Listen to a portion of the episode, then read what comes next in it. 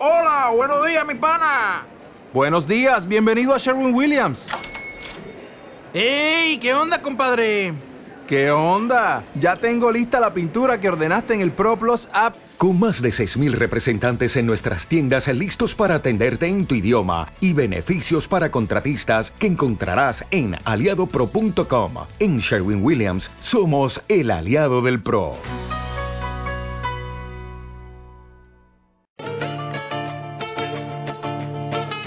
La décima, el podcast del contragolpe. Y ahora verás lo que te derraza la rota. Y ahora verás lo que sufrir con la derrota. Lo que me hizo tu maldad no tiene nombre, pero ha llegado sin piedad el contragolpe. Me dices que ya estás. Hola, soy Alex. Bienvenidos como cada semana al podcast La Décima. Antes de presentar a quienes me acompañarán hoy, querría hacer un par de apuntes a título personal, es decir, háblales cibernética, no el contragolpe, ni los invitados a este podcast. Dirigirme a quien me ha insultado, a quien ha necesitado de sus amigos para supuestamente intimidarme o humillarme, para decirle que es un cobarde, dentro y fuera de Twitter, que ha quedado retratado y que no merece un segundo más de mi tiempo.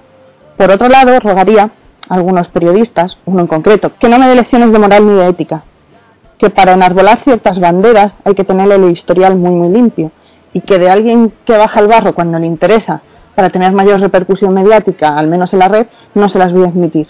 Y que la amistad es algo recíproco y no es unilateral. Y ahora, sin más dilación, paso a presentar a todos los que han venido hoy, que son muchos, ya que hemos perdido aquí a dar la cara.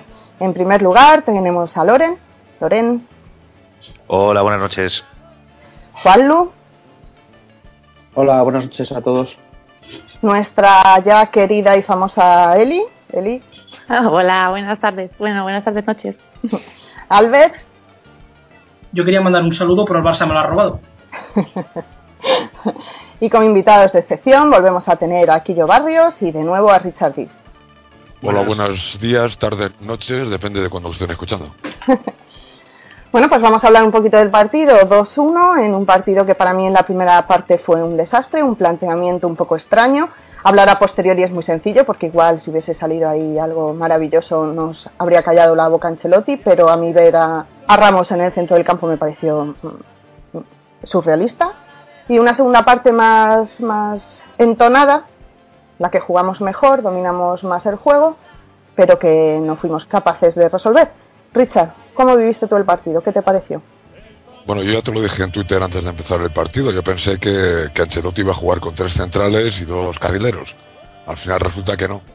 Al final resulta que hizo la de Mourinho con Pepe dentro del campo.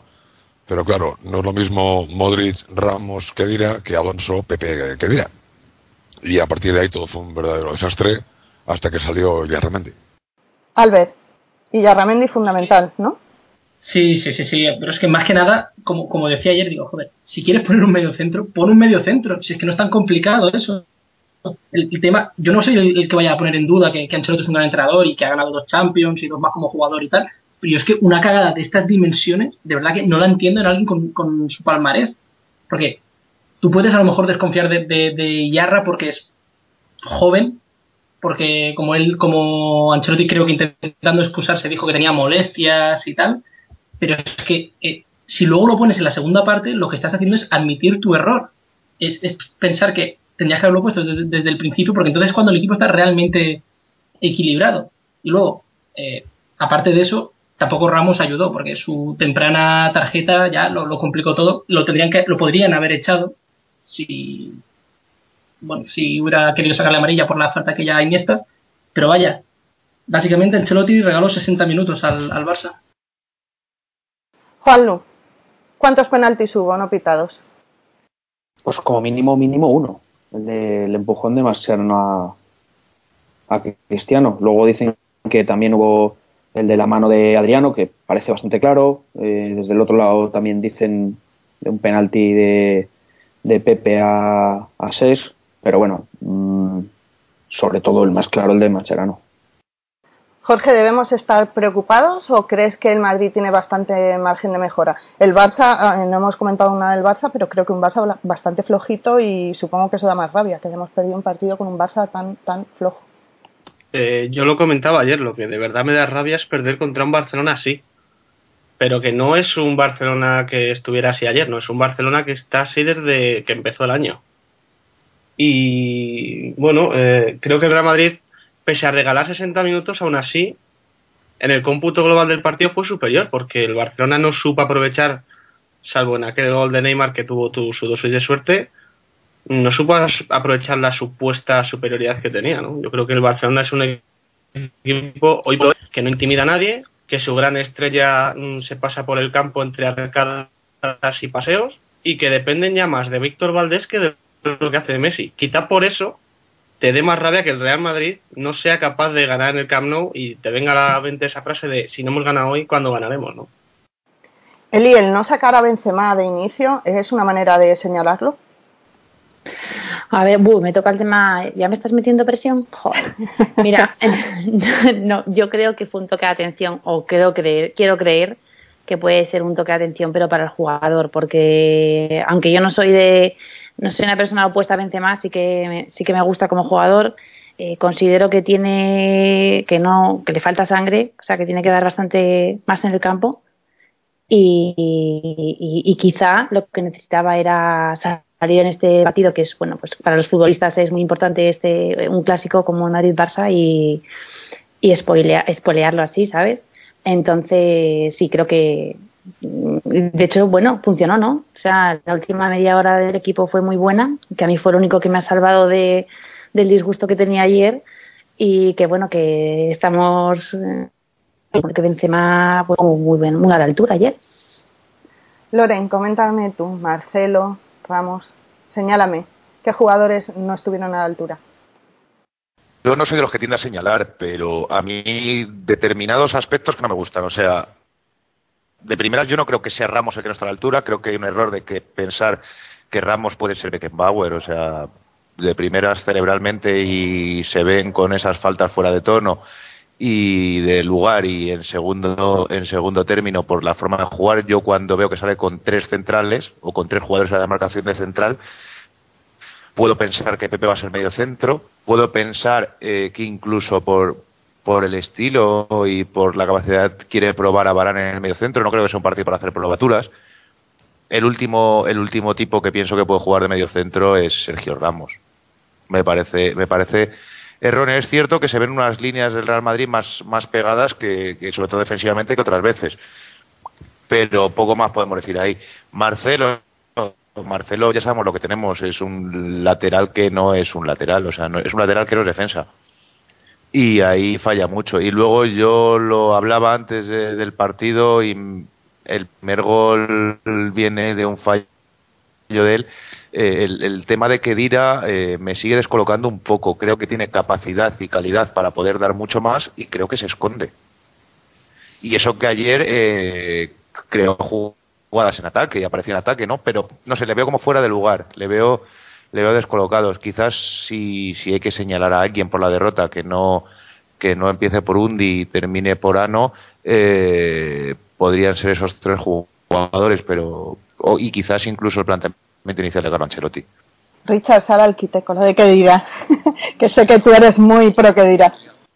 Lo tenía, lo tenía apuntado, efectivamente, hasta el minuto 60, hasta que salió Yarramendi, eh, que dirá estuvo mal. Y el día de la lluvia, pues también estuvo no estuvo demasiado bien. El problema está en cuando haces jugar a, los futbolistas donde no deben, donde no se puede, donde no pueden rendir como deben. Eh, Ramos de en el medio centro, a pesar de que yo he oído a muchísimos ciudadanos periodistas hablar de la posibilidad de que jugase Ramos ahí, precisamente en el, porque jugaba Kedira, quitar a Kedira y poner a Ramos porque tenía mucho más área de balón, etcétera, pues no es supuesto. Y cuando juegan eh, ayer Modric Ramos. Que dirá está totalmente desubicado.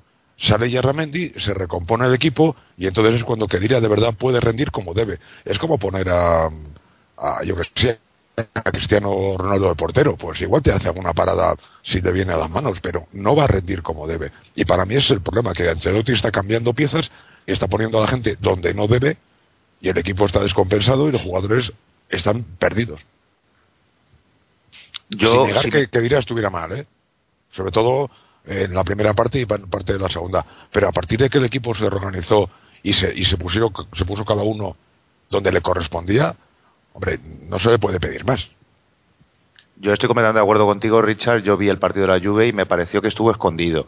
Ahora bien, el, el partido del Barcelona, el- no puedes pedirle más a un tío que se su- presupone que tiene que ser un centrocampista con llegada cuando no tienes a un mediocentro, ¿no? Y si, y si eh, no puedo, a mí lo que me cuesta entender es que el Madrid esté tan mal para tener un, un mediocentro defensivo, Es que- ¿no? O sea, es un recuperador, ese- porque para eso fichar, fichar músculo sale barato.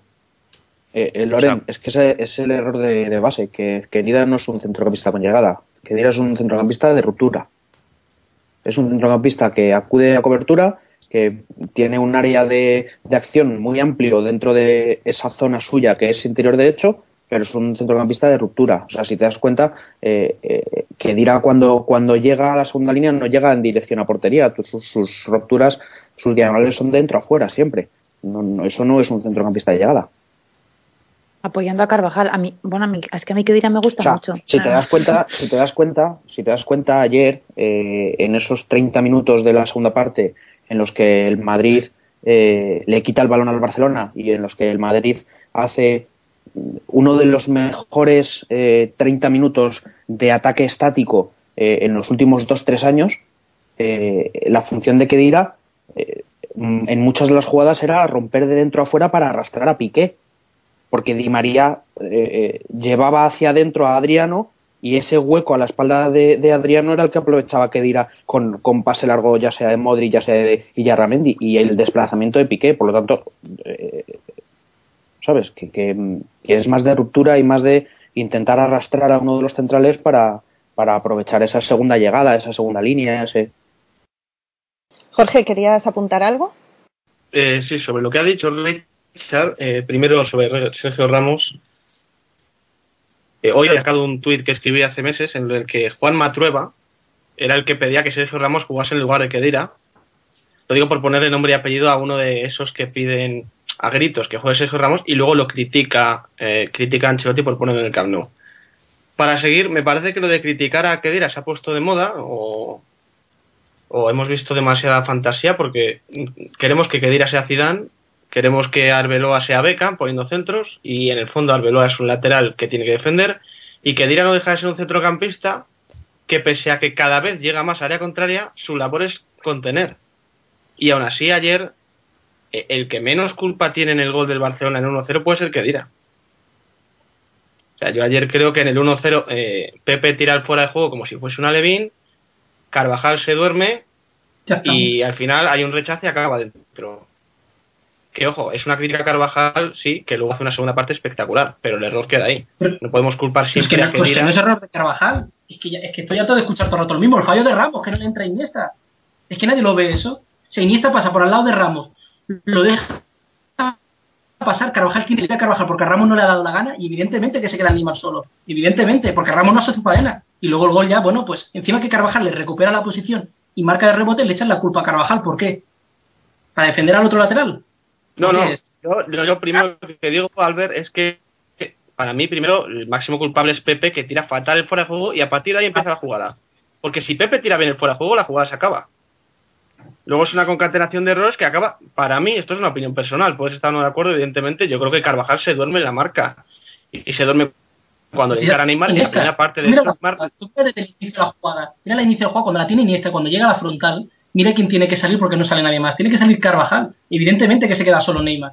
No, Porque pero me la- refiero a que Carvajal hubo alguna jugada en la que le aguantó demasiado a Neymar, que es lo mismo que le pasó, creo que a Barán fue eh, con Alexis en la segunda parte, en el gol. Eso sí, a lo largo de la, de la primera parte y la segunda parte sí que pasa eso. Porque digo, en el gol, que me da rabia porque nadie, nadie dice que el fallo principal es de Ramos por dejar pasar a, a Iniesta y por no entrarle. Claro, si es que si Iniesta llega a la frontal, a- alguien tiene que salirle. El que estaba más cercano era Carvajal, le sale. Y claro, Neymar, que estaba en la banda, pues queda solo en posición para, para chutar. Pero es que no, no queda otro remedio. Que no voy a hacer otra, otra forma. Que sí, pero al Ramos no final, puede- al final el único no que puede de está ahí acuerdo es en que Kedira es el que menos culpa tiene. No, no, eso sí. Bueno, es, el que pierde, es el que pierde el balón, ¿no? No, no sé quién pierde el balón, no sé quién pierde el balón en la salida, la verdad. Ahí me pillas en fuera de juego ahora. ¿Qué dirá? Es el que regala el balón de remate en el juego de cabeza a Iniesta. Dicho esto, quedan cinco tíos que por detrás pierde de Kedira después. Que sí, el que pierde el balón es Kedira. El que no eh, presiona eh, contundentemente a Iniesta es Ramos porque ya tiene tarjeta. El que no sale a, a- a tapar la llegada de Iniesta es Barán y el que sí que sale es Carvajal dejando a Neymar solo. O sea, vamos, no se puede jugar, no se puede jugar un por un error puntual. Vamos, eso también sería. Vale, O sea, pero yo... quiero hacer una pregunta que es más general, que a vosotros que entendéis bastante más de fútbol que yo. Eh, ¿Es necesario siempre que vas a defender eh, un balón entrar con el codo por delante, como hace Ramos? Pregunto. Eso es una niñada. Es una niñada de Ramos. Lo hace Y, siempre. Esa tarjeta, esa tarjeta es absolutamente prescindible. Porque además es que era 20 segundos después de hacerle otra a Neymar. Por lo tanto, prácticamente le hiciese lo que le hiciese, iba a ser tarjeta. Otra que le hizo a Neymar con el codo. si- pero si es que es normal, si es que es normal que, que- que a, a los 10, 20 primeros minutos Ramos se llevase una tarjeta amarilla porque no es su sitio, porque no, no está acostumbrado a jugar ahí. Y si no estás acostumbrado a jugar ahí, eh, primero, corres más, llegas más tarde, mm, y, y si llegas más tarde, pues lo normal es que termines cometiendo alguna falta. Si A ver, Ramos saca el sí. codo jugando en el centro, en la defensa, o si le ponen de delantero centro. O sea, es un tío que va a sacar el sí, sí, se notará más si lo hace jugando en el centro del campo.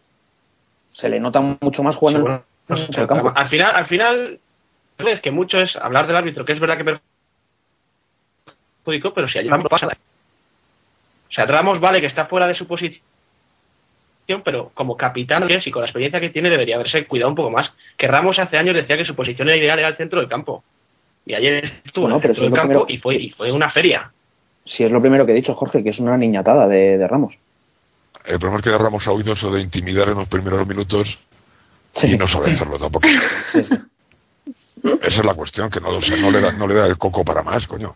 Eh, Puedes intimidar de otra manera, pero, pero no que se te vea el cartón en las dos primeras entradas. La una Puedes entrando por intimidar detrás. como, como contra Lewandowski en la vuelta de Champions. Sí, ahí intimidaron todos. Intimidaron todos. permitirme hacer un símil, pero a mí creo que con, Ra- con Ramos lo que pasa es lo mismo que con Jul. O sea, que el gran problema que tienen es que o saben leer o alguien les lee lo que dicen los periódicos de ellos. Y se, lo están se están empezando a creer los salvadores de la patria. Muchos de los errores claves son eh, por, porque yo creo que se creen inmortales, que ellos lo hacen todo bien y no, no tienen ninguna capacidad ni de crítica ni de pensar. O sea, cuando los estamos alabando tanto de cualquier cosita, van desobrados como si fueran Beckenbauer o, o uno de estos y, y cada uno tiene que hacer lo que debe hacer. Por eso precisamente a mí Arbeloa me gusta porque no intenta más de lo que sabe hacer. Que no sabe hacer muchas cosas en ataque, por eso no las intenta porque no le da y se queda Y- donde, donde él donde él maximiza sus virtudes, pero Y lo Ramos primero se todo- cree- se cree que es cualquier cosa y resulta que no lo es. Y claro, mientras le sigan dorando la píldora y tocándole la chepa y diciéndole, macho, tú eres el mejor central del mundo, de la historia y de un poco más, pues se creerá que es la, la repera limonera y no lo es. Y no lo es. y en el estado lamentable en el que está ahora, menos todavía. Decía, es que Ramos no le entra a Iniesta, pero si los ve pasar como aviones. Si los ve pasar como aviones, si es que no los puede, no les entra porque no los ve ni les pilla. Pero Richard, más preocupante que eso es que mm, le pasó como un avión el peor Iniesta de los últimos años. ¿eh? Es que le pasan todos. Le pasan todos. Eh, hace poco otro, otro que lo- con, ¿con quién fue? Con el, Contra el Betis, Cedric. con el Betis. Con el Betis le vio pasar y, y dijo, como las vacas al tren. Coño, me ha pasado un talgo. No, no, no, era un tío andando.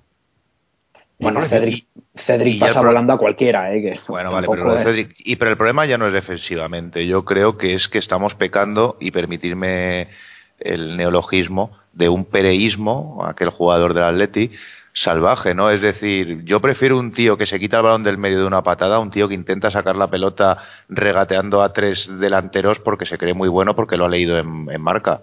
Y es que ese es el gran problema. Yo creo que se, se pierde una cantidad de balones a la salida del balón por creernos con capacidad. Lo que decía Richard sobre Arbeloa. Arbeloa es un tío que es práctico.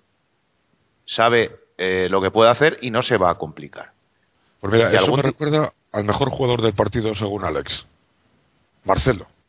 Que, que perdió, perdió unos 300 balones por florituras, adornarse y hacer el gilipollas. Y perdió un montón de, de balones en salida que no nos contaron, cortaron más goles porque el Barça está como está. Pero si nos pilla un, Barça más rápido y más, y más vertical, nos funden por Marcelo. Regatito, ruleta, no sé qué, balón perdido. Toque para aquí, toque para la derecha, balón perdido. ¿eh? Me paso de frenada y me quitan el balón y me sacan tarjeta. Que no era, pero bueno, le sacaron tarjeta. Por, por adornarse y por hacer lo que no debe. Coño, eres defensa. Y cuando estás en defensa, defiende. Y cuando estés en ataque, haz lo que quieras. Pero en defensa, defiende. No. Ayer Marcelo se dedicó a hacer florituras y pasó lo que pasó. Quiero aclarar que lo que ha dicho Richard es irónico, que luego aquí la gente se lo toma todo, todo muy a pecho y me van a venir todos diciendo, ¿cómo que Marcelo fue el mejor? No, creo que escribí algún tuit al respecto de que Marcelo me sacó de quicio todo el partido. Otra pregunta que lanzo así general. Eh, estamos en la jornada ya 11, esta ha sido la 10. Eh, ¿No es un poco tarde para que todavía no sepamos o no sepa el entrenador ni siquiera qué sistema de juego queremos? No, pues sí, el sistema lo tiene clarísimo, es un 4-3-3. Lo, lo que pasa es que ayer confundió churras con merinas. O sea, puso un equipo eh, en liza para cortar, eh, para robar y salir a la contra. ¿Y cuántos contragolpes hizo el Madrid en la primera parte? Ninguno. ¿Y en la segunda? Alguno que otro. En la segunda, alguno que otro. La ocasión de Cristiano que saca una mano Valdés. Eh, el gol, el- la transición esa rápida en la que Benzema eh, deja pasar el balón y, y controla mal Di María justo en el balcón del área, alguno que otro hubo. Pero en la primera parte no hubo ni, un solo contragolpe. O sea, yo creo que el esquema lo tiene bien claro, pero, pero claro, el tema es ahora ir acoplando un poco las piezas y, y- y saber, pues, por ejemplo, que, Ramos eh, no puede jugar de medio centro y que Bale no puede jugar delantero centro, que es algo que no- A Bale aún le igual es que igual es que Ancelotti escuchó escuchó a Tosak el otro día que dijo que, que sí que Bale de 9 muy bien. Lo dijo en la cope. Eso mismo lo pensé yo, Richard, porque también lo escuché y dije, no me lo puedo creer. O sea, y aparte luego la, yo decía, bueno, o sea, todos, por todos es conocido que como buen eh, galés, Tosak se aficiona a, a los, a, a la malta en forma de whisky, pero quiero decir que, que, que Eh, eh, a ver, entre que del bosque fuma porros, ahora el otro al whisky, por favor. Vale, bueno, vale. Eh, pero bueno, que digo yo que se le fue la pinza y, y lo peor de todo es que le hagan caso. A ver, ¿dónde está Tosak? Si Tosak le gusta más un campo de golf y un- iba a decir una buena botella de whisky otra vez. que y al final luego seguimos los consejos de Tosak. Yo me quedé colocado. O sea, yo cuando veo la alineación y veo la colocación del equipo dije lo que me faltaba por ver. A mí me pareció curioso, no sé si a vosotros, que Bale estuviese en el once inicial, más que nada, porque ¿cuántos partidos ha jugado con el Madrid? No sé si tres, eh, creo que ninguno entero, y me pareció un partido bastante importante, que no, sé, no sabes cómo te va a responder ese jugador, que no está al 100%, que no ha hecho pretemporada, que encima cuando ha empezado se ha lesionado. A mí me pareció un poquito arriesgado jugar con Bale de inicio. No, si el problema no solo ese. A mí, a mí también. A mí, además es que creo que está haciendo un efecto de que la gente le está empezando a coger manía cuando el pobre chaval es que aún no, es que acaba de llegar. O sea, en, en pobre chaval, entendedme, sabes que me van a caer palos. ¿eh? Pero es que es verdad, creo que era un partido, no era un partido para Bale, mucho menos de titular.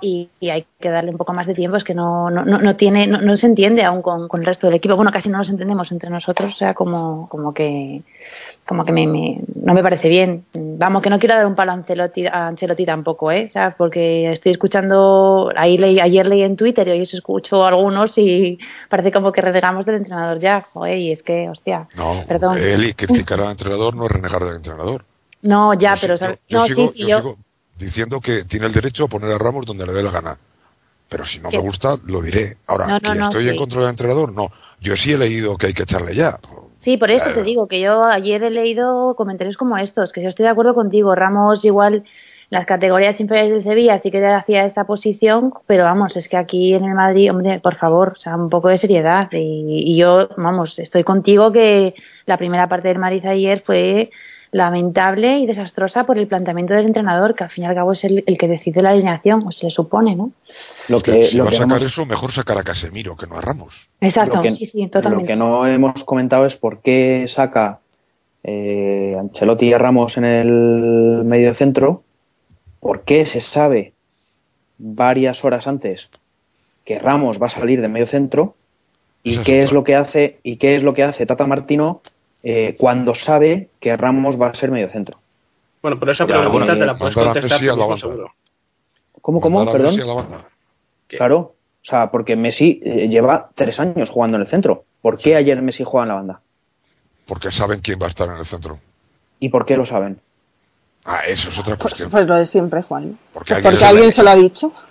Esa, Ay, esa es, por esa, esa es la gran intrahistoria y las gargantas profundas Porque que las hay en todos por- lados. por- por- porque a mí, sinceramente, me preocupa mucho más que se sepa tres o cuatro horas antes del once inicial, antes que realmente salga Ramos de medio centro.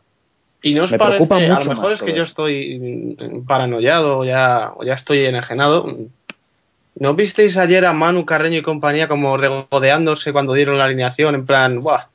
Otra vez Ya nos lo la hemos yo. clavado, mira Ramos de centro, qué sorpresa, no sé qué. Que empieza a ser ya como.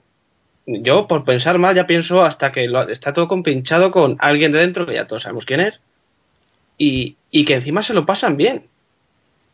Es en plan, yo cada fallando- semana. Estás fallando voy a el tiro ahí, ¿eh? Sí, sí, es Porque el único que sabía que jugaba en el centro era Ramos. O sea, Bueno, lo Ramos dijo a y, Ramos. y- y los más cercanos a Ramos en el vestuario, que también sabemos quiénes son. Bueno, eh, eh, Ramos, en, eh, justo después del partido, en la entrevista de Ricardo Sierra, eh, le preguntó que cómo era eso de jugar de medio centro y dijeron que, que ya lo habían entrenado solamente durante un día. El día hubo anterior, el sí. partido de la Juve entre semana, que lo habían entrenado ya el día de antes. Por lo tanto, en teoría lo sabía toda la plantilla y el cuerpo técnico. Pero Todo es que a mí hiper- lo- de todas lo formas, todo hiperprofesional, o sea, con una cosa entrenada un día, vamos acá, no, es que yo me descojono. Pero bueno, da igual. Pero sí, lo a mí que... se me pareció mal también, ¿eh? Que hiciera esa declaración, ¿eh? Porque es como dejar ahí en Sí, evidencia, es- sí, eh, entrenado es como, un día. es como ¿sabes? hacer patente, hacer patente y hacer público El- una improvisación total. Exactamente, me pareció peor eso que ya, bueno, las filtraciones como ya estamos acostumbrados, o yo por lo menos ya, no, no me Pero una filtra- no es lo mismo filtrar, a mí una filtración como la de ayer me parece muy grave. No, no, por eso. Primero por porque eso digo- estás dando pistas ya a, a tu máximo rival. Claro, es que es de que- tontos, es de tonto que- el que lo haya hecho, pero tonto por de, estoy mearse. diciendo que, que independientemente de todo lo que estamos hablando, que lo más lo que más me preocupa es eso, es darle pistas al rival de cómo vas a jugar. Llegó el Tata Martino, que está más perdido todavía que Ancelotti, lo que pasa es que gana partidos, y dijo, bueno, voy a colocar un poquito las piezas y con esto voy tirando. Y si encima Neymar me mete un gol así un poco tal, pues ya hemos ganado el partido. Pero claro, de eso no a hablar. ¿Por, por qué? Porque la prensa es cómplice. O sea, el amplio sector de la prensa que está al lado de los capitanes es cómplice de lo que pasó ayer y no lo va a criticar nadie.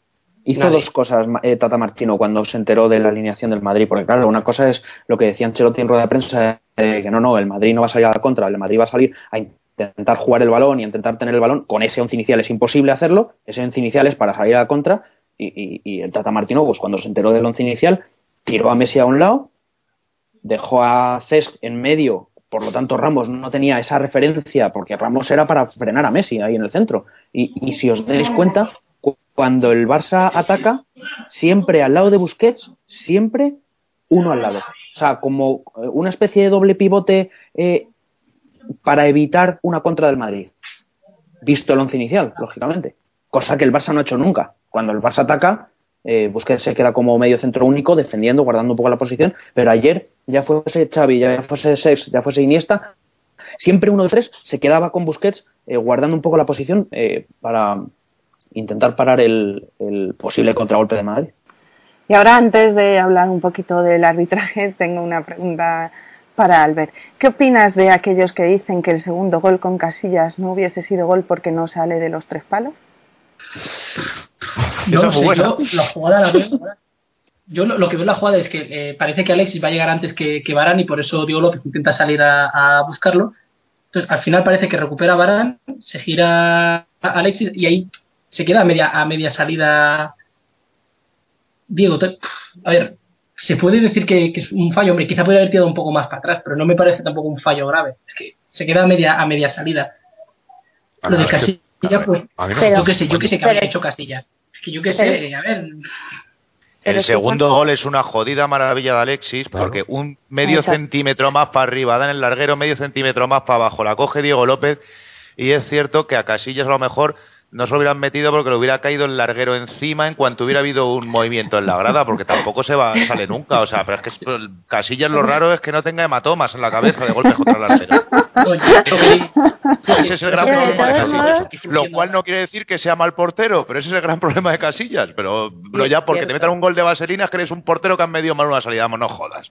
Partiendo Pero, de la base, partiendo de la base que era absolutamente eh, inesperable, si se puede decir inesperable, que no lo sé, o inesperado, Inesperado, mejor, Juan. eh, sí. que, que, que, que- que Alexis hiciese, era, eh, eh, hiciese eso, porque Alexis es más de eh, eh, intentar regatear o irse en velocidad y pegarle fuerte. O sea, yo, yo jamás había visto a Alexis intentar hacer una cosa así. Inesperado también es que los goles de un derby los marquen Alexis Neymar y, y ya para completar el Madrid GSE, pero vamos, inesperado fue todo en general. Richard, creo que querías decir algo. A ver, deja de hablar a, No, a Richard, por favor. No, vamos a ver. Lo, lo primero estoy de acuerdo en que, en que fue una maravilla que se le salió a Alexis en aquel momento. Segundo, si, si, el, si Diego Costa se queda, perdón, Diego López se queda debajo del larguero, obviamente Alexis no intenta la vaselina. Habría intentado meter el gol de otra manera. Pero a mí no me parece que esté tan adelantado Diego como para decir fallo terrible. Se supone que tú no puedes estar en la, en la raya de gol porque no cierras ángulo, no tapas eh, ángulo. Si estás un poco, un poco adelantado para un tiro normal, obviamente, si estás ahí tienes más posibilidades de tapar ángulo y de llegar al balón. Ahora, si te quedas en, en, el- en la línea, obviamente vaselina no te van a cascar, pero para cuando llegas al otro poste en el que no estás, llegas tarde. O sea, a mí no me parece tan, tan fallo de Diego como genialidad de, de Alexis Sánchez. Yo solo, digo, yo solo digo que si fuera Casillas el portero al que le meten este gol, estaréis todos diciendo que la culpa es suya por meter mal la salida. Punto. Ya está. Igual que el otro día echaba la culpa del gol de la Juventus también. Porque siempre Hombre, se si encuentra una forma de echarle la culpa a Casillas de todos los goles que le meten. De todos. De todos le encontráis siempre un fallo. Sin embargo, en este, no, es que claro, es que Alexis hace una, una maravilla. Hombre, claro que la hace. Una vaselina y tal. Pero hombre, eh, si ya ha llegado Barán, lo normal es que Diego López tire un poquito para atrás. Digo, ¿eh? Que no Yo está, me- Pero, Albert. coño, Albert, A ver, todos al mismo tiempo no. que está en el área pequeña, que no está en el punto de penalti. No, no, no, no. Está justo por delante de la línea del área pequeña. Justo por delante de la línea, no, no está en el punto de penalti, no está muy adelantado. yo sigo diciendo que está bien colocado. Lo suficiente para que, se la, para que se la metan. Si ya está Barán delante de Alexis, Yo sigo diciendo que está bien colocado, pero vamos a ver. Y lo que dices, Albert, de que, que estaríamos tirando a dar contra Casillas, yo que no me considero anti nada, siempre he dicho que Casillas es un buen portero, me gusta más Diego López, pero porque es el tipo de portero el que me gusta más.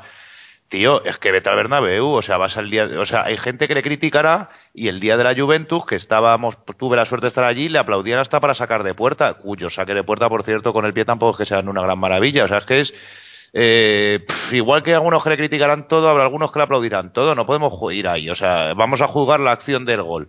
Ni desde mi punto de vista, ni creo que Diego López esté mal colocado. Y, y si todos los goles son de, todos los goles que hay en la Liga Española son de mérito de los porteros, no sé para qué contratamos delanteros. Contratemos al mejor portero de la historia, yo qué sé. Bueno, pasemos al árbitro. Un día Mayenco. El árbitro madridista por la final de la Copa del Rey, o eso decían. Para, para mí hay, hay casi cuatro penaltis. No ya dos ni tres, no, hay casi cuatro. El primero, el de Pepe a Fabregas. El segundo, el de Mascherano a, a Cristiano. El tercero, creo que es Mascherano también a Kedira. Y luego el de. El Adriano, de Adriano. Adriano, a, a Kedira. Y el de Adriano en el suelo, no lo tengo claro si mueve el brazo o no lo mueve. Si no lo mueve, no es penalti. Y si lo mueve, que yo creo que sí, sí es penalti. Para mí hay cuatro. A mí me dio la impresión de que arrastraba el balón con la mano, o sea, que movía la mano y, y dirigía. eh, Hacia Valdés el Sí, balón. y Es dirigía lo, que hacia- yo, lo que yo percibí también, que movía el brazo para que Valdés pudiera coger el balón sin que llegase ninguno. O sea, pues digo, para mí hay cuatro. Tres en un área y uno en la otra, porque el de Pepe también es penalti. De todas formas, yo como en el penalti, por ejemplo, en el caso de Adriano con la mano, como la de las manos, es llega un momento dado en que como la ley es tan así, el reglamento es tan así, que es la intencionalidad, yo puedo entender ni que el árbitro ni lo vea, que para algo tiene juez Trelini, que la intencionalidad en un, en un deslizamiento pueda ser difícil de juzgar. El de Kedira, que es que es del que menos se está hablando, viendo cómo se pone Kedira, cuando un tío te lo protesta con tanta vehemencia, o sea, yo es que creo que poca duda puede haber O sea, yo ya- no lo ha pitado y no lo ha pitado, pero yo creo poca dura, duda puede haber. Pero ya lo que me descojona es escuchar hoy a la que iba a desayunar, hoy no sé qué. No, el penalti a Cristiano es una carga legal. Pero vamos a ver, ¿desde cuándo hay una carga legal por detrás? Ha habido gente todavía que te lo defiende. Y luego sobre el tema arbitral, a mí lo que me cabrea, y vuelvo a repetir, yo es que me cabré mucho con Canal Plus, o sea, y me dieron, cada vez le quito más el sonido, ¿no? Pero luego ya la retransmisión es cojonante. ¿Cuántas veces repitieron el agarrón o semi-agarrón de Carvajal a Neymar con una cámara que se veía todo pixelado? Es flipante que te repitan esa jugada 227 veces y no te encuentres con una repetición del penalti de que, a Kedira. Es cuanto menos surrealista. O sea, yo ya, sinceramente, Y mira que el penalti a Kedira era fácil de ver porque fue después del tiro de Benzema, si no me equivoco. O sea, Sí, no hay, no hay nadie. Están solos Kevira y Adriano. y Adriano, sí. Y va a rematar de cabeza y le mete la pierna y le sacude. Pero hablando, por ejemplo, eh, Lorenzo ha dicho lo de lo de la mano. Te lo paso si no fuese porque el Barcelona es un equipo que constantemente juega con las manos. O sea, es un equipo que tiene las manos para saltar con los codos como Alves, que luego nunca se lleva una tarjeta, para sacar las manos dentro del área y llevarse el balón. Ayer lo de Adriano, pues hombre, yo, yo no soy árbitro y, y posiblemente no entienda de esto, pero eh, el balón está suelto y le da a Adriano en la mano en el área pequeña y no sé si era Bale o Kedira, estaban para el rechace para rematar. Y, y luego el de Cristiano, a mí el de Cristiano me parece el penalti más claro que se ha visto casi en esta temporada. Pero ya, ya no sé no sé dónde estaba un Diano Mayenko colocado, entonces no puedo juzgar si él lo ve o no, pero el Linier estaba enfrente. O sea, el Linier, el de la banda derecha, estaba enfrente y lo tiene que ver. Ojo que tam- eso, Linieres, y el otro día por fin, yo no sé si alguno estuviste en Bernabéu, pero bueno, vimos el partido por la televisión, a mí me, me hizo ilusión ver que los jueces esos, los muñequitos que están detrás de la portería pitan algo, a mí me hizo ilusión. Porque también, eh, y estaba yo en el fondo sur y me pareció claro el penalti desde el fondo sur y fue la otra portería, es, son de esas cosas que tal, pero los de ayer, yo es que no, no veo mayor duda. Y aún así, vuelvo a repetir, creo que, y no es eh, para que no pecar de es que nos hicieron tres, creo que Sergio Ramos podría haber estado expulsado desde hace muchísimo tiempo y hay una serie de decisiones bastante equivocadas, pero las que son completamente decisivas, que son los penaltis, o sea, hundieron Mayenco, si mandaron a Muñiz Fernández a la nevera, hundieron Mayenco también debería estar unos cuantos días, ¿eh? O a la final de Copa, que no me extrañaría tampoco. ¿eh? Oye, Muñiz pitó ayer, me parece.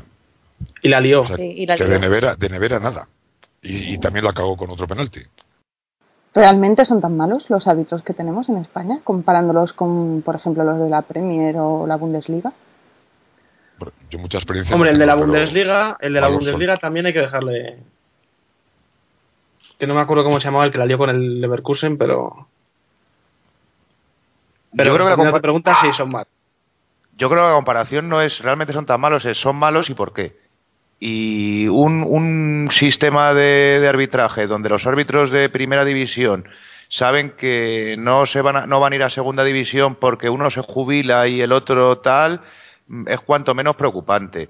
Eh, en el cual las federaciones regionales eligen a los árbitros, o sea, es no sé, no hay, yo, sinceramente, no existe un comité técnico de árbitros que pueda decidir qué árbitros, o sea, si 12 árbitros lo están haciendo como el culo en primera división, pues los mandamos a entrenar a la segunda y si siguen igual a segunda B y traemos gente nueva, es que lo que no puede ser es que un tío como Muñiz Fernández, que partido tras partido, temporada tras temporada, las lía y las lía y las lía y las lía, nadie le diga que no.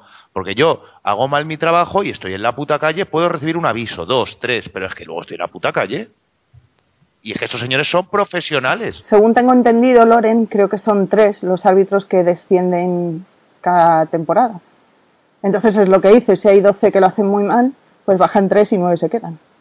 Claro, bueno, dos, tres o los que sean los que descienden, pero si te, casualmente encima ese año te, to- te coincide que dos dejan, dos se jubilan o tres se jubilan, pues joder. Y luego, para arbitrar los clásicos, vamos a lo de siempre, tiene que ser un árbitro internacional, tiene que ser un árbitro que no haya pitado al Madrid o el Barça en las dos jornadas anteriores, tiene que no sé qué, una serie de reglas que al final pues nos caen los de siempre y siempre los mismos. Y, es que no hay una lógica ninguna. No hay una lógica ninguna.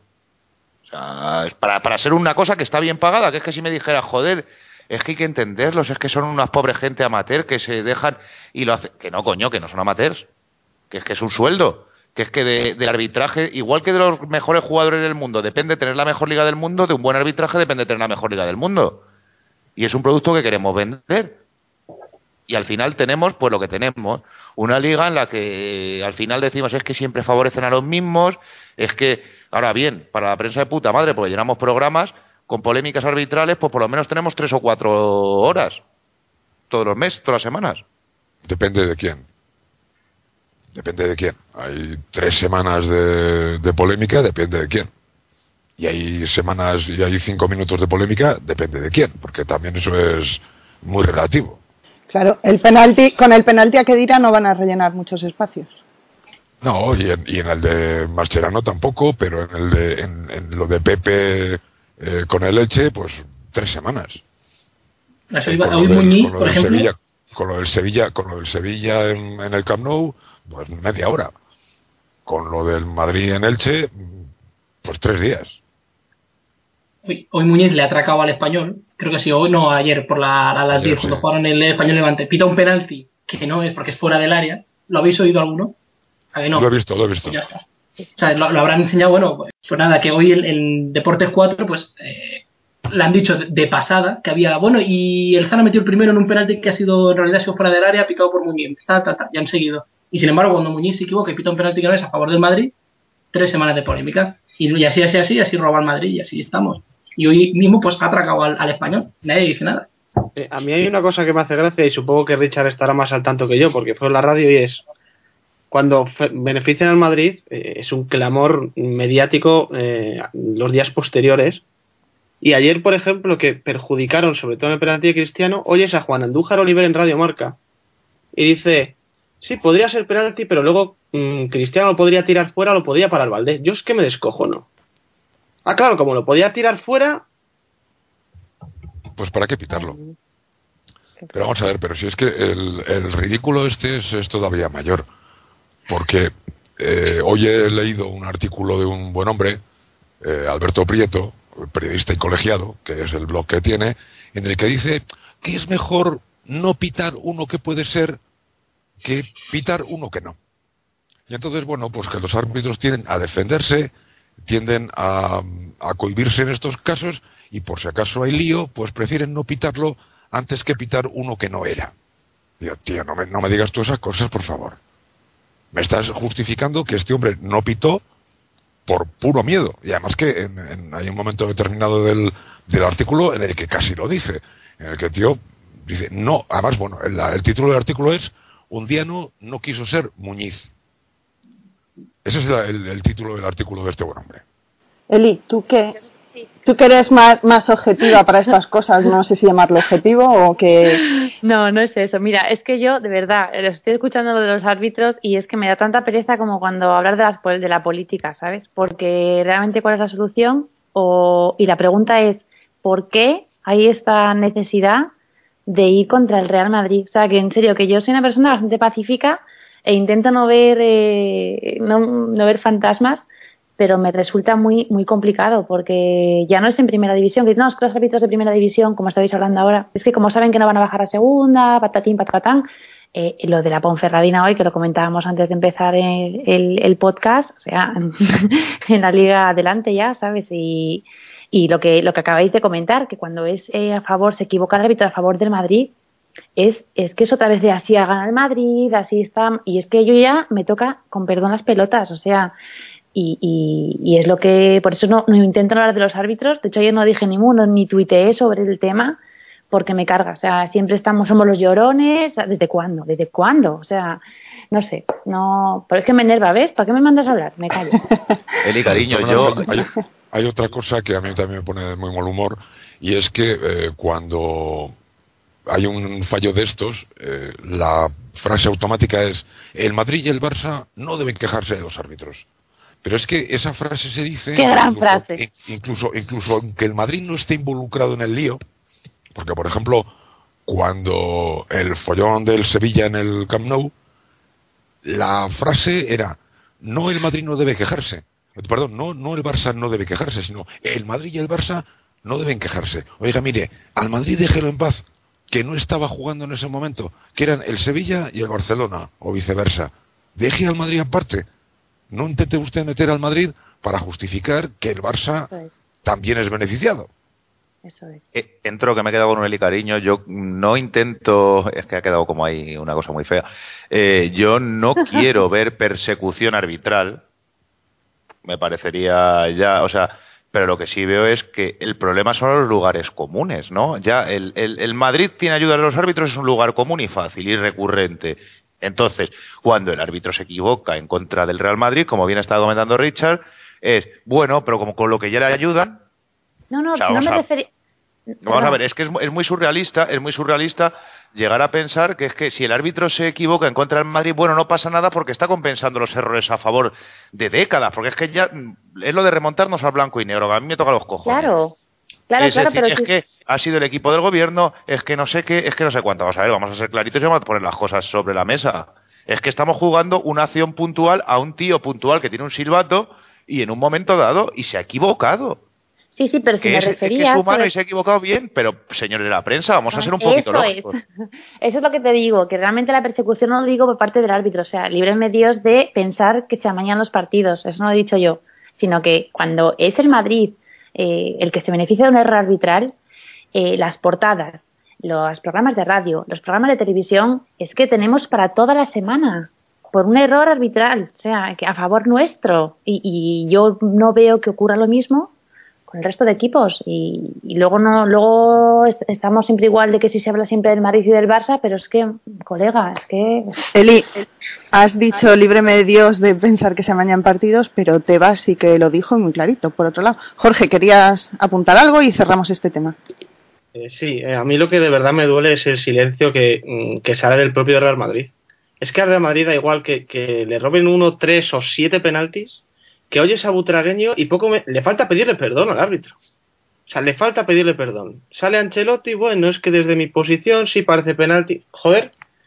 Luego es que hablamos siempre de Mourinho, pero es que era el único que al final decía las cosas como había que decirlas.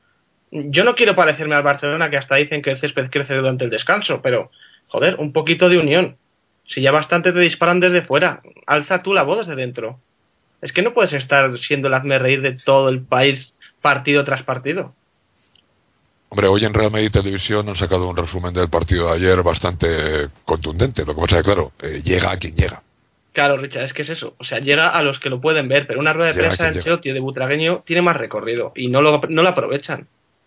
Pero, pero también tenemos que entender el cargo que tiene Emilio, que es el director de Relaciones Institucionales del Real Madrid. Entonces también habrá que ver hasta qué punto merece la pena hacer un ataque salvaje. Es cierto que, que Emilio, por de por sí, es un hombre súper calmado y que no se moja. O sea, que no se moja en las declaraciones, pero bueno. mm, A, lo de Ancelotti me preocupa más en la medida en que es el entrenador y que diga, bueno, desde mi punto de vista sí me parece penalti, pero bueno, es lógico desde mi punto de vista, porque desde el punto del árbitro, por supuesto que no fue.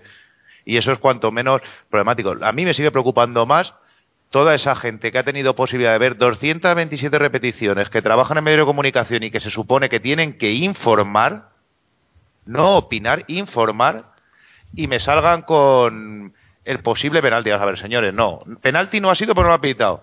Pero el, po- el posible error tampoco. El error garrafal, joder. Vamos a ser claritos. Bueno, cerremos ya este tema, que el miércoles volvemos a jugar en el Bernabéu a las 10 de la noche con el Sevilla. Albert, ¿cómo va a ser ese partido? A ver, a priori no es de los más complicados de la, de la temporada y me explico. Para empezar es en el Bernabéu, donde el Madrid en teoría pues no, no creo que vaya a tener muchos más problemas hasta el final de la, de la temporada. Segundo, porque el Sevilla últimamente pues eh, suele ser masacrado por el, por el Madrid. Eh, Me recuerdo, por ejemplo, un 2-6 en su estadio o hace eh, un poquito más reciente también un 3-6. eh, o sea, no sé, es un equipo que últimamente se nos da bastante bien. Por X razón, no lo sé, pero se nos da bastante bien. Temporada pasada me parece que les metimos 4 también. O sea que está ahí bien. Luego eh, veremos cuáles son las conclusiones de Ancelotti después del partido del Barça. A mí eso me parece el factor más importante del, del, partido. ¿Qué 11 pondrá? ¿Qué es lo que le gustó? ¿Qué es lo que no le gustó? ¿Qué es lo que ha aprendido, por decirlo de al- alguna forma? Sobre todo para ver qué línea vamos a seguir a partir de ahora y sobre todo de cara al partido en, Turín, que ya hasta dentro de un tiempo es, es el partido más complicado que nos, que nos queda. Yo diría que hasta después de Navidad, seguramente. Entonces, sobre todo eso, eh, tengo curiosidad por ver cuáles son, a- cuáles son los eh, apuntados por Ancelotti y cuáles son lo- los beneficiados. si queréis decir algo sobre este partido, pasamos directamente a dar un resultado antes de que dé paso a los chicos polideportivos. ¿Queréis añadir algo sobre el Real Madrid-Sevilla, Richard? Hombre, yo estoy de acuerdo con Albert que todo depende. Lo de ayer no lo va a repetir. Yo supongo que pondrá a Yarramendi, eh, a Modric y a Kedira, supongo, y eso pues eh, es, es mucho más lógico. ¿Delante? Pues no lo sé.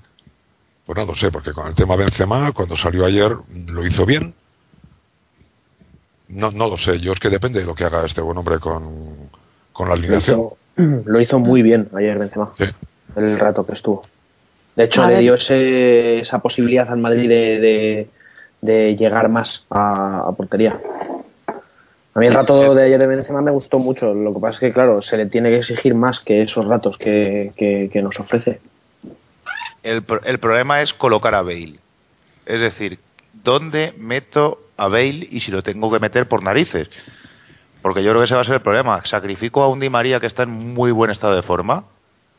Mm, Me cargo la posibilidad de jugar con delantero centro, o sea, mm, pero tiene que tomar una decisión y esa es eh, ahí va a estar la clave, o sea, porque mientras Bale parece que no está, Cada partido problema. es un mundo, Loren, esquema, y pero- cada partido irá poniendo a unos o a otros. Pues es lo- el bendito problema que tiene Ancelotti de tener una plantilla tan, tan grande y tan potente como la del Madrid.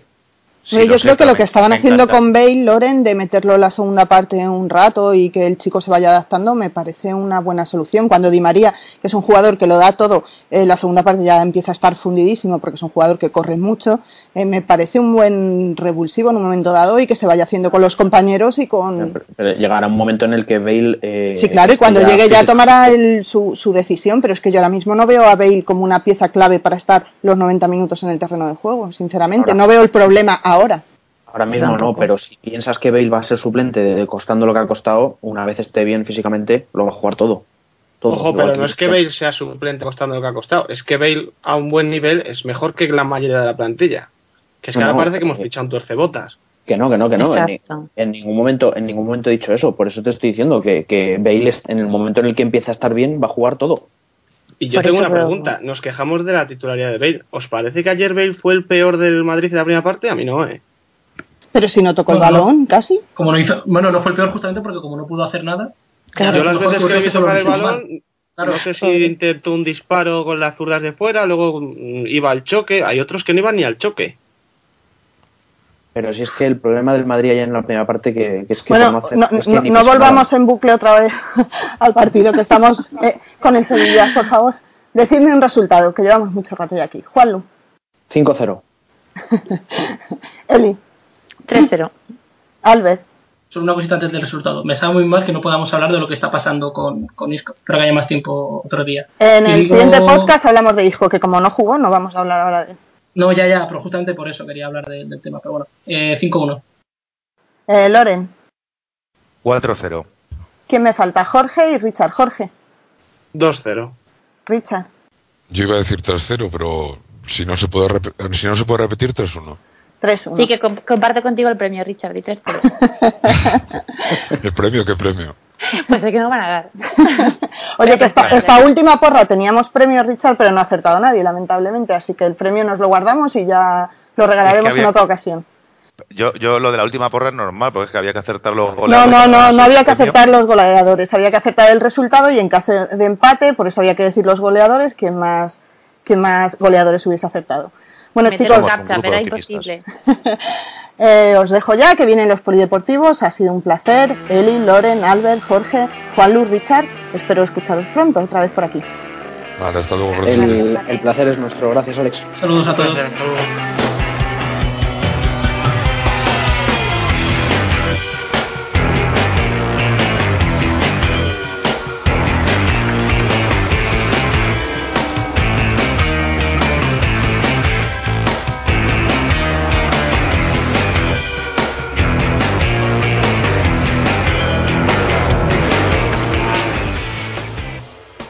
Buenas noches, bienvenidos una vez más a la zona polideportiva de la décima, que viene cargadita con dos campeones del mundo. Vamos a empezar con el Gran Premio de Japón de, de motos. Para ello, como siempre, contamos con Oscar. Buenas noches, Oscar, ¿qué tal?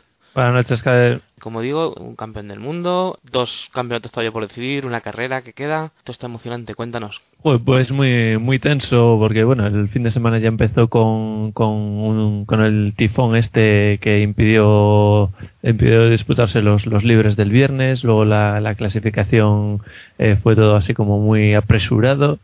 Pero bueno, al menos el, el día de hoy fue, eh, bueno, las carreras fueron sobre seco. Empezamos con, con, con Moto 3, con una categoría pequeña, siempre súper reñida. Eh, la carrera fue, fue algo extraña porque eh, al poco de, comenzar se supone que iban a, disputarse los cuatro de siempre la, la carrera, es decir, Rins, Márquez, Salom y Viñales, pero Isaac Viñales, el primo de, de Maverick, eh, se llevó a Salom, intentó adelantarlo por dentro, salió de la trazada pobre Salón, sin comerlo ni beberlo, se vio en el suelo, pudo retomar la, la carrera. Lo que pasa es que, bueno, eh, eh, tanto Viñales como Rins como Alex Márquez ya se habían, ya se habían escapado.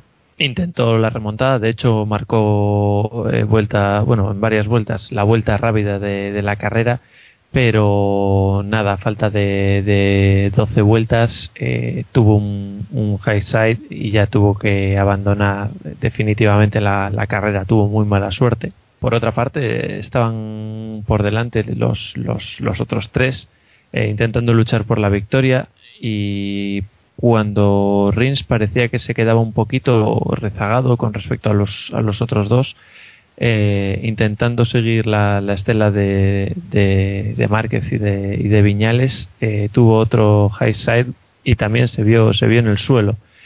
O sea que el cero de Salón no tuvo tanta, tanta repercusión gracias al cero que también hizo Alex Rins. Y bueno, la, la, la pelea por la victoria al final se la llevó eh, Alex Márquez, que consiguió su primera victoria mundialista, consiguió los 25 puntos y los 20 puntos que consiguió Viñales eh, cierran mucho la, la, clasificación. Esto es porque Salom se queda con 300 puntos, Viñales con 298 y Alex, Alex Rins eh, 295. ¿Qué significa eso? Que dentro de dos semanas quien gane en Valencia va a ganar el Mundial porque en el hipotético caso de que Rins ganase y Salom quedase segundo, ambos tendrían 320 puntos y ambos tendrían 7 victorias. ¿Qué pasa?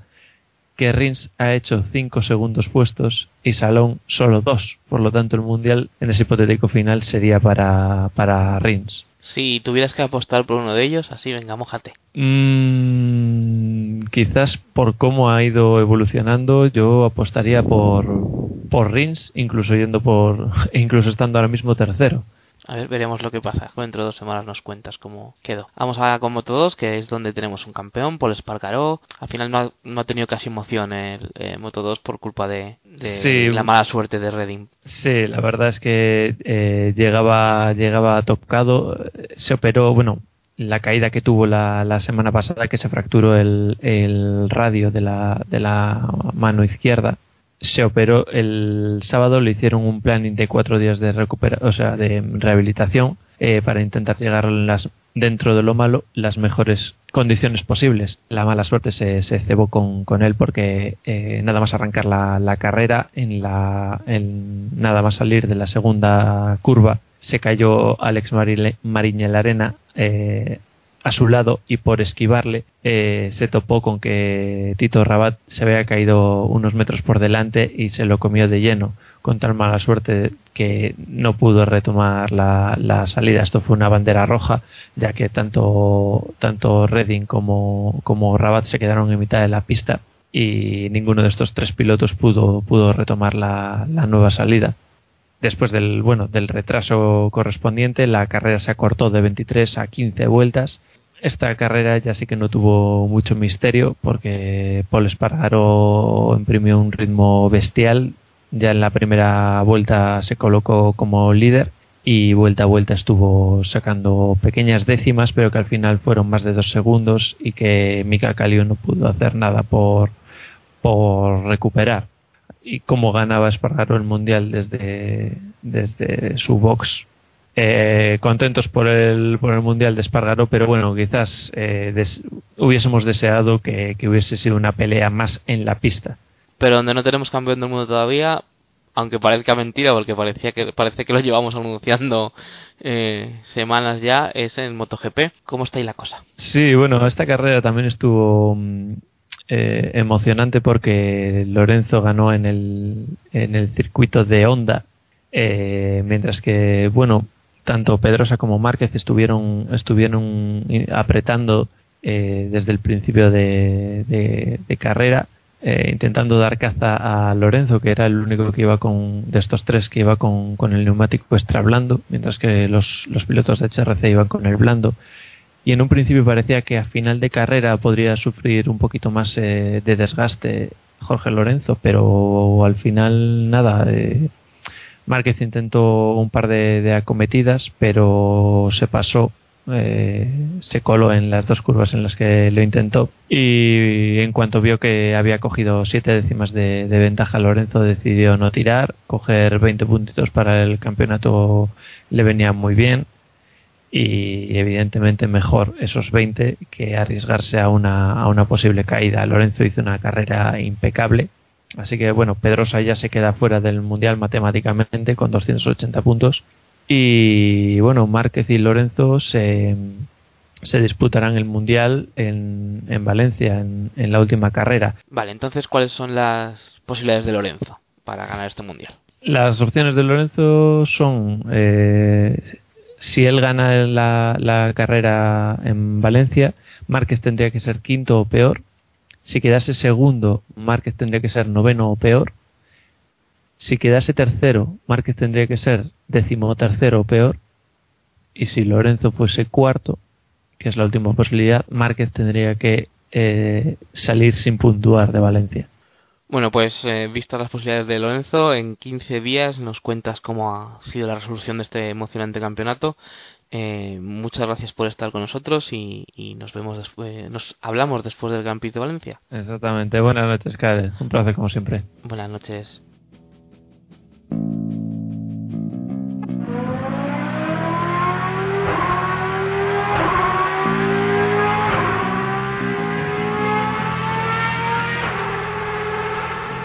Turno ahora para la Fórmula 1 y para nuestro segundo campeón del mundo del día, eh, Sebastián Vettel. Eh, para hablarnos de cómo ha ido la carrera y el fin de semana, tenemos como siempre a Víctor. Hola, Víctor. Hola, buenas. Eh, fin de semana que empezaba como casi todos, con Vettel arrasando en, en, en la calificación y carrera movida al menos al principio. Cuéntanos. Pues sí, eh, esperábamos lo de siempre para el sábado, la pole de Vettel y siempre seguido por, Mercedes y, como no, las posiciones ya más atrás Alonso. Y bueno, para la carrera, pues en principio ocurrió mm, eh, lo que muchos no pensamos. Eh, estaba claro que Vettel tenía que tener una degradación con los neumáticos blandos, ya que habían estado dando problemas, y que parara sobre la vuelta 4, pero acabó parando mucho antes, ya en la, segunda vuelta. Y aparte de eso, Alonso, que intentó escalar posiciones, se tuvo un choque con Mark Webber, que acabó dañando su alerón delantero en la parte izquierda y tuvo que entrar a boxes. Entonces ambos eh, entraron a boxes y ya quedaron en las posiciones ya eh, eh, más, bueno, en las últimas posiciones prácticamente de la parrilla. A todo ello lideraba más a la carrera pero la verdad que es que volvimos a ver pues al Vettel de hace varias carreras, al Vettel que sacaba eh, muchísimo tiempo ya desde atrás, se comenzó a escalar posiciones y ya prácticamente eh, en apenas nueve vueltas eh, o nueve diez vueltas ya estaba en las primeras posiciones y era cuestión de tiempo ya que los de delante tenían que hacer su parada.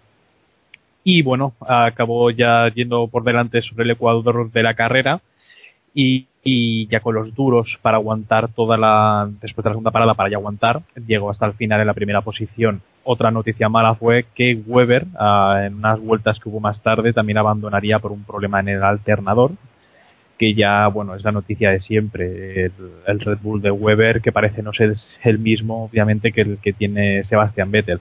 Pero bueno estaba cantado eh, eso había ya que hacerlo oficial y Sebastián Vettel ya es tetracampeón del mundo, cuatro veces campeón, igualando la marca de Alan Prost, que también consiguió cuatro campeonatos y ya solo tiene por delante a Fangio con cinco y el Kaiser Schumacher con, con tan solo bueno, tan solo siete campeonatos. Que viendo el nivel que lleva Vettel, la verdad que uno ya duda de que no pueda conseguirlo allá a este nivel si todo sigue igual, claro. A este nivel él o el coche, porque eh, al terminar la celebración se ha puesto ahí a, a, reverenciar a su coche como diciendo esto es lo que realmente me ha dado la victoria. Realmente fue de la, Mira que soy muy crítico con Vettel, ya lo sabemos, pero ha sido una de las pocas cosas que realmente me ha gustado ver de Vettel, esa reverencia al coche.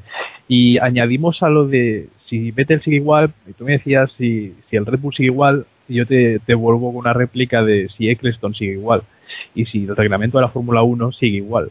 Eh, hace falta un gran cambio de reglamento y sobre todo hace falta que cuando unos neumáticos mmm, que den mayor o menor problema, pero si ese problema está dando unos frutos de competitividad entre varios equipos, como el año pasado lo hubo, cuando hubo una, muchísimas victorias de diferentes pilotos, hasta que se, esos, esos neumáticos se cambiaron como este año, pues claro, eso también hay que entrar a valorarlo. Eh, si no tenemos esos cambios que favorecen a equipos, si tenemos una competición que yo no digo que tenga que ganar este o tenga que ganar otro, pero es lo que tiene que tener la Fórmula 1, tiene que ser competición. Es el deporte más exigente, sí, desde luego, pero tiene que tener esa competición. Y yo me he encontrado muchísima gente que realmente ha dejado de ver la, la Fórmula 1 por eso, porque aburre, porque recuerda, pese a que es una comparación un poco exagerada, pero recuerda a esos campeonatos de, de Schumacher, a esos 3, 4 años eh, que no, no, paraba de ganar y que era ver la primera vuelta y saber que eso iba a quedar igual cuando estaba con Barrichello en su momento y ver que eso iba a terminar igual. Yo espero que, ya por lo que queda este año obviamente no, pero espero que el siguiente año con, con Raikkonen también en el equipo de Ferrari, con los cambios que vayan a ver, espero que el reglamento sea un reglamento firme, que sea sólido, y que no hayan cambios a mitad de temporada que, que cambien el, el devenir o el curso de, de cualquier temporada de Fórmula 1, eso desde luego. La verdad es que sí, porque este año ha sido esperanzador al principio y, y, muy decepcionante al final. Eh, a, a, ratos bonito, pero bastante decepcionante al final. Eh, que alguna predicción para próximas carreras? ¿Se, volverán todos locos? ¿Harán cambios? Eh, ¿Seguirán? Bueno, conociendo a Vettel, eh, sabemos que no creo que vaya a, a, dejar sin siquiera un punto. Sabemos que es un chico que va por los récords. Eh, sabemos que ha conseguido el campeonato. El campeonato de constructores ya es para Red Bull. Eh, en este caso, lo único que, que queda por ver, eh, después de, de, la posición que ha tenido ya Alonso, que ha acabado en la posición número 11, y con Massa cuarto. Este es un año para olvidar y lo que queda es competir en esa segunda plaza, eso sí, eh, que solo está a unos 24 puntos por encima de, de Raikkonen, que está tercero, en esa posición está Alonso. Y luego las escuderías que hablábamos en los últimos podcasts de que podía, que Ferrari tenía que estar atento al que a los equipos que venían compitiendo desde detrás, que Red Bull era imposible que los que ya pudiera alcanzarlos y ha pasado lo que ha pasado. Eh, Ferrari ha perdido esa segunda plaza de momento, que solo la supera Mercedes por cuatro puntos, pero hay que adaptarse a lo que hay. Eh, todo está decidido arriba, en la primera posición, eh, y es mejor segundo que es mejor quedar segundo, obviamente, que quedar tercero. Eh, haciendo un poco de referencia a esa frase que decía el futbolista Bosco en su momento, de es mejor es mejor eh, ganar que empatar y es mejor empatar que perder. Pues es mejor quedar segundo que quedar tercero. Y si hay que luchar por eso en, en Abu Dhabi, el próximo del 1 al 3 de noviembre, y luego en Estados Unidos y finalmente en Brasil, pues habrá que luchar por eso. Y obviamente el equipo ya, que ya está pensando en el siguiente año, comenzará a mejorarlo todo, incluido túneles de viento, incluido todo lo que haga falta y al menos para llegar a rivalizar con, con Red Bull, que veremos si sigue o no a ese nivel el próximo año, desde luego. La verdad es que espero que por el bien del espectáculo y por las tres carreras que quedan, eh, empiecen a probar cosas o vete se relaje y disfrutemos un poquito más de las carreras. Eh, muchas gracias, Víctor, por estar hoy con nosotros. Eh, hablamos eh, después de Abu Dhabi. Pues hablamos después de Abu Dhabi y si me dejas nada, despediros una cosa, ya que no pude haber Fórmula 1 en el anterior podcast. Eh, simplemente mandar un afectuoso abrazo para toda la familia de María Villota, que no pudimos decir nada, al menos no lo pude decir en el anterior podcast, que fue una terrible noticia, y nada, con un poco de retraso, pero al menos eh, mandar siempre esos saludos. Por supuesto, Víctor, y, yo en nombre de todos los miembros del Contragolpe me sumo también a esos saludos y a ese abrazo a los familiares de María de Villota y los hago extensibles también a, a los familiares y amigos de Lou Reed, ha fallecido a los 71 años, y a todos los amantes de su música, eh, de canciones como esta que suena para cierre de este podcast, la décima, que espero os haya gustado, aunque terminemos en esta nota un poco triste. Eh, buenas noches y hasta la próxima.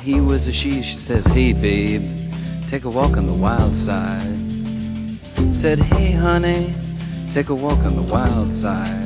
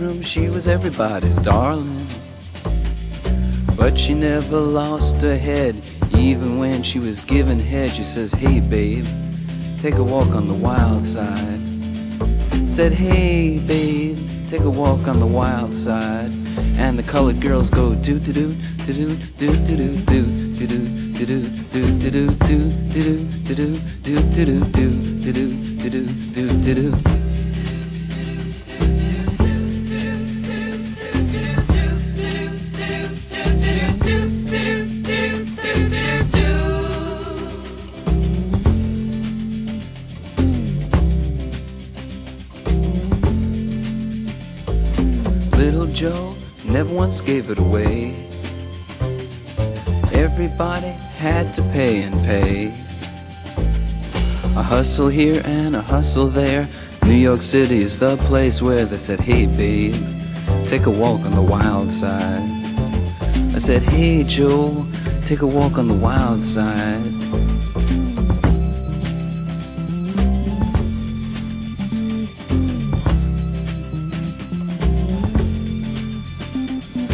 Sugar Plum Fairy came and hit the streets, looking for soul food and a place to eat. Went to the Apollo, you should have seen him go, go, go. They said, Hey, sugar, take a walk on the wild side. I said, Hey, babe, take a walk on the wild side. Alright. Ha.